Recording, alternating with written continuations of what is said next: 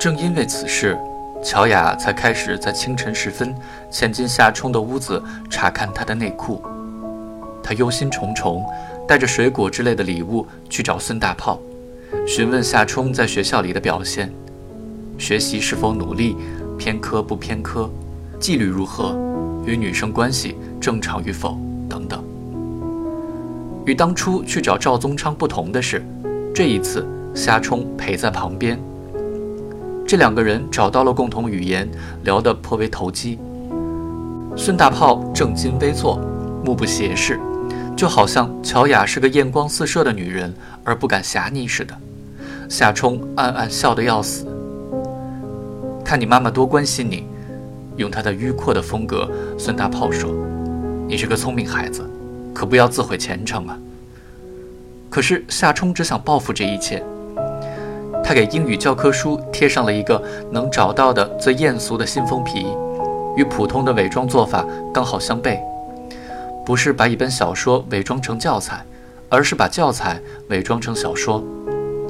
学校里有两个民国时期的领袖人物，一个是孙大炮，另一个叫袁大头。这个袁大头就是袁娟，一个圆墩墩、白嫩嫩的中年妇女，丈夫是市政协的什么头头，他便颇有养尊处优之态。不知为什么，身上总带着一股膻味儿。早上第一节课时尤其浓郁，跟一头假扮成人民教师的老奶羊相仿。上英语课时，夏冲故意把书藏在课桌下，假装偷偷的入迷的读个不停，像个狡诈的猎手，期待着袁大头前来抓捕他。可惜袁大头似乎打定主意臊着他，一次又一次在他的陷阱前走过，却视而不见。物理老师也越来越讨厌夏冲了。刚入中学时，夏冲参加了无线电小组，先组装了一台矿石收音机，然后做二级电子管收音机，轻车熟路都不困难。当时物理老师像孙大炮一样对夏冲甚是欣赏。等到夏冲的物理成绩直线下降之时，物理老师并没有意识到这是这个孩子到了人生转折之时的缘故，却误以为是心浮气躁所致。物理老师是个英俊的男人，身材修长，有着老式大学生的那种多才多艺和傲气。这时在课堂上就盯着夏冲说：“墙上芦苇，头重脚轻根底浅；山间竹笋，嘴尖皮厚腹中空。”物理老师的女儿就在这个班级里，听了他爸爸的话，扑哧一声笑了出来。这短促的、迅速收回的笑声，从教室左手第一行第一排。传到了右手第二行第三排，刺痛了夏冲的自尊。为此，他又一次暗暗发誓报复。这次的期末考试是全市最好的二十二所高中联合体的统考，他颇下了一番功夫，想考全市物理第一名，给物理老师和他的女儿瞧瞧。可是，在这些学校里，酷爱钻研物理学的变态少年多如牛毛。毫不意外的，夏冲没有达到目标。但是他考了全校第一名。物理老师在课堂上读成绩时的那神情可够一瞧的。夏冲并没有尽情享受他的胜利，他耐心地等待了整整一个假期。重新开学后，文理分科，夏冲出人意料地选了文科班，这才是他的报复。在走廊上碰到物理老师时，夏冲就冲他傲慢地一笑。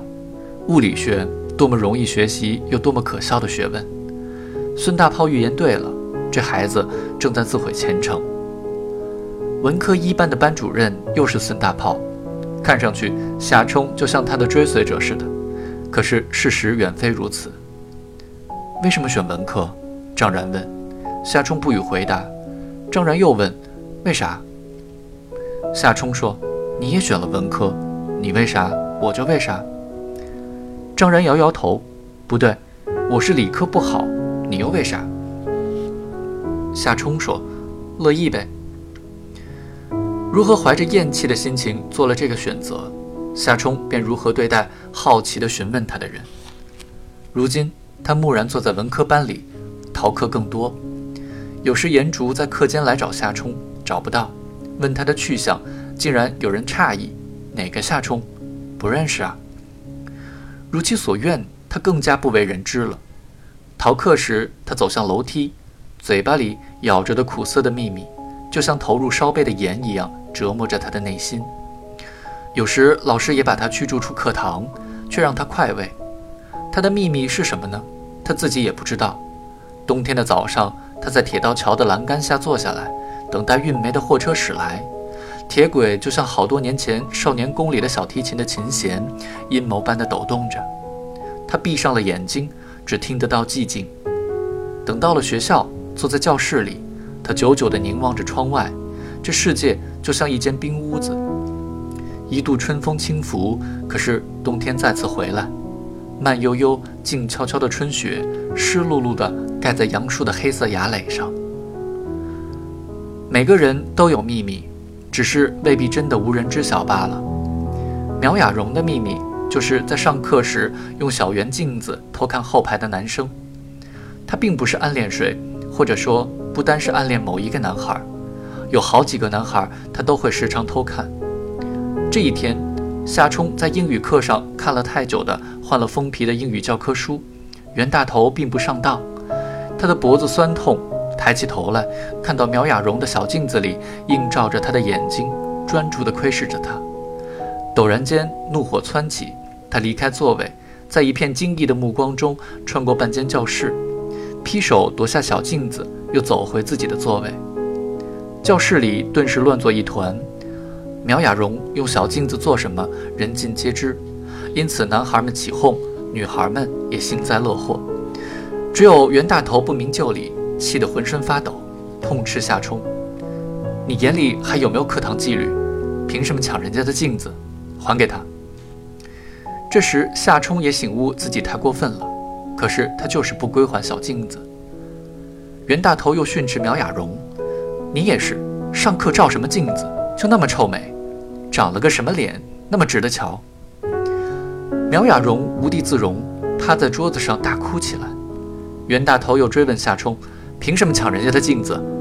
夏冲话到嘴边，他偷看我，可是说不出口。给苗雅荣致命一击，他做不来，编造借口又不会，索性闭口不言。袁大头说：“行，我看你什么时候说话，我等着你。”可是直到下课，夏冲也没开口。下课之后，袁大头把他逮去了办公室，别的老师摇头叹息：“怎么又是你？”夏冲仍然沉默不语。又快上课了，袁大头恨恨地说：“回去，这件事没完。”他走回教室，每个人看他都像看怪物似的。接下来是语文课，作为语文课代表，夏冲该喊起立。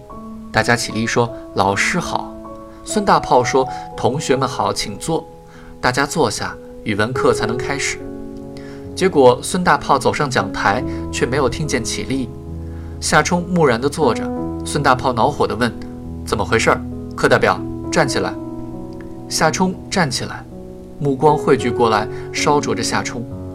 就是从这一天起，他像个约誓沉默的修士，再也不说话了。他也公然地不再参加集体活动。